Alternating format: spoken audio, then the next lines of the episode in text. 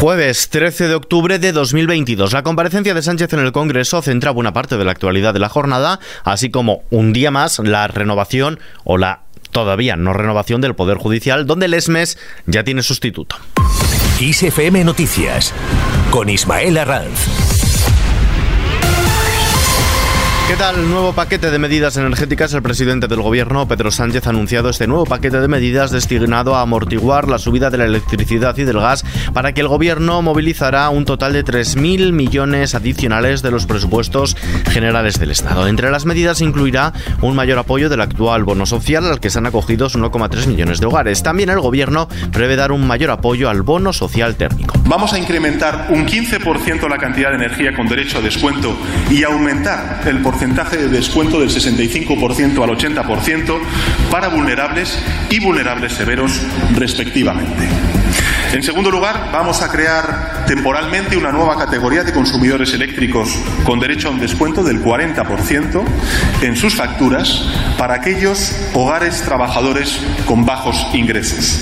Y con ello vamos a llegar a proteger a un millón y medio de hogares adicionales. Sánchez, que ha comparecido a petición propia en el Congreso de los Diputados, también ha avanzado medidas para favorecer el empleo indefinido en las provincias con menor densidad de población, es decir, Soria, Teruel y Cuenca. Lo hace al reducir las cotizaciones empresariales en los contratos indefinidos, tanto existentes como nuevos. La despoblación no es un fenómeno irreversible y no es un problema sin solución. Se trata de garantizar empleos dignos, servicios públicos de calidad en todo el territorio y esa es la apuesta y el compromiso del Gobierno de España.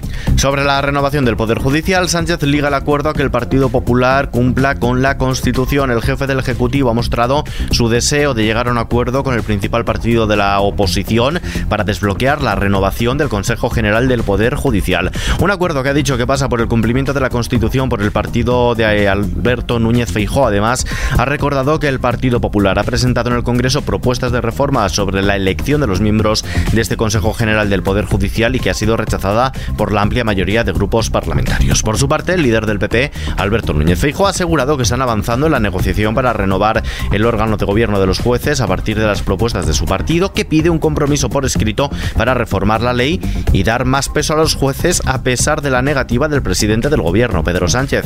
Escuchamos a Alberto Núñez Feijo. Es evidente que todos los acuerdos que lleguemos con el gobierno tienen que ser acuerdos escritos porque si los acuerdos son orales, son meras conversaciones. No conozco ningún acuerdo que no se escriba, que no se firme, que no comprometa a las partes. Por cierto, que Rafael Mozo será el nuevo presidente del Consejo General del Poder Judicial. El Pleno del órgano ha elegido al progresista Rafael Mozo, el vocal más antiguo, como nuevo presidente del órgano de gobierno de los jueces en sustitución de Carlos Lesmes, que dimitió el pasado lunes. Mozo se ha convertido en presidente con un amplio apoyo de los vocales, 16 votos a favor, uno en contra y una ausencia, que rechazan de esta forma el informe es encargado por Lesmes y que planteaba que su sustituto en ambas instituciones debería ser el presidente de sala más antiguo del Supremo, Francisco Marín Castán. Cambiamos de asunto. Universidades estudiará que los colegios mayores universitarios sean mixtos. El Ministerio de Universidades trabajará para que se apruebe la enmienda al proyecto de ley orgánica de universidades presentada por Más País Verde Secuo y que prohíbe que los colegios privados no mixtos o segregados puedan adscribirse a universidades públicas. Iño de Rejón, de Más País.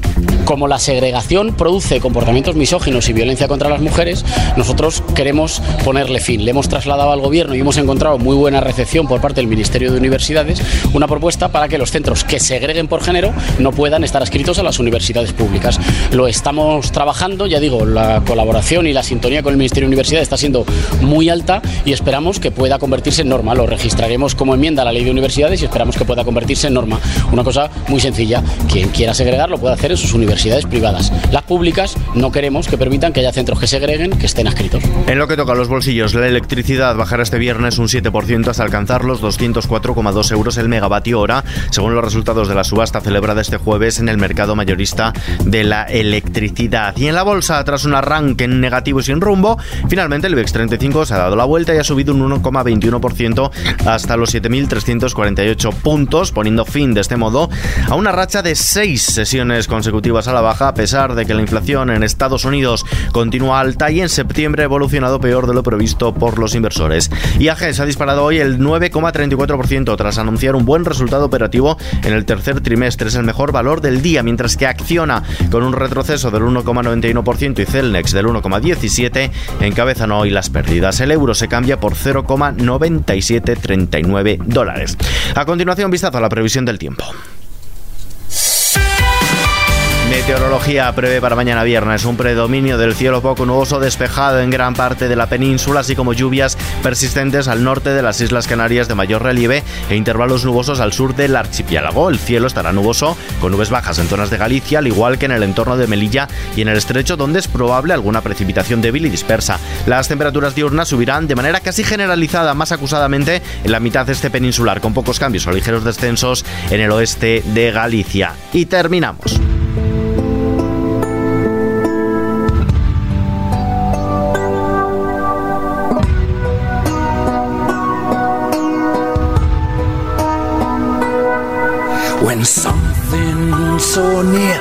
Queen ha lanzado Face It Alone, canción inédita de 1988 que grabaron junto al fallecido Freddie Mercury.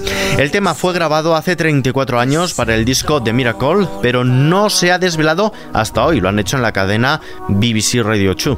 La canción de 4 minutos de duración es de uno de los seis temas inéditos que la banda ha preparado para la próxima reedición de The Miracle y fue grabada a caballo entre Londres y Suiza. Lo hicieron cuando Mercury ya estaba enfermo.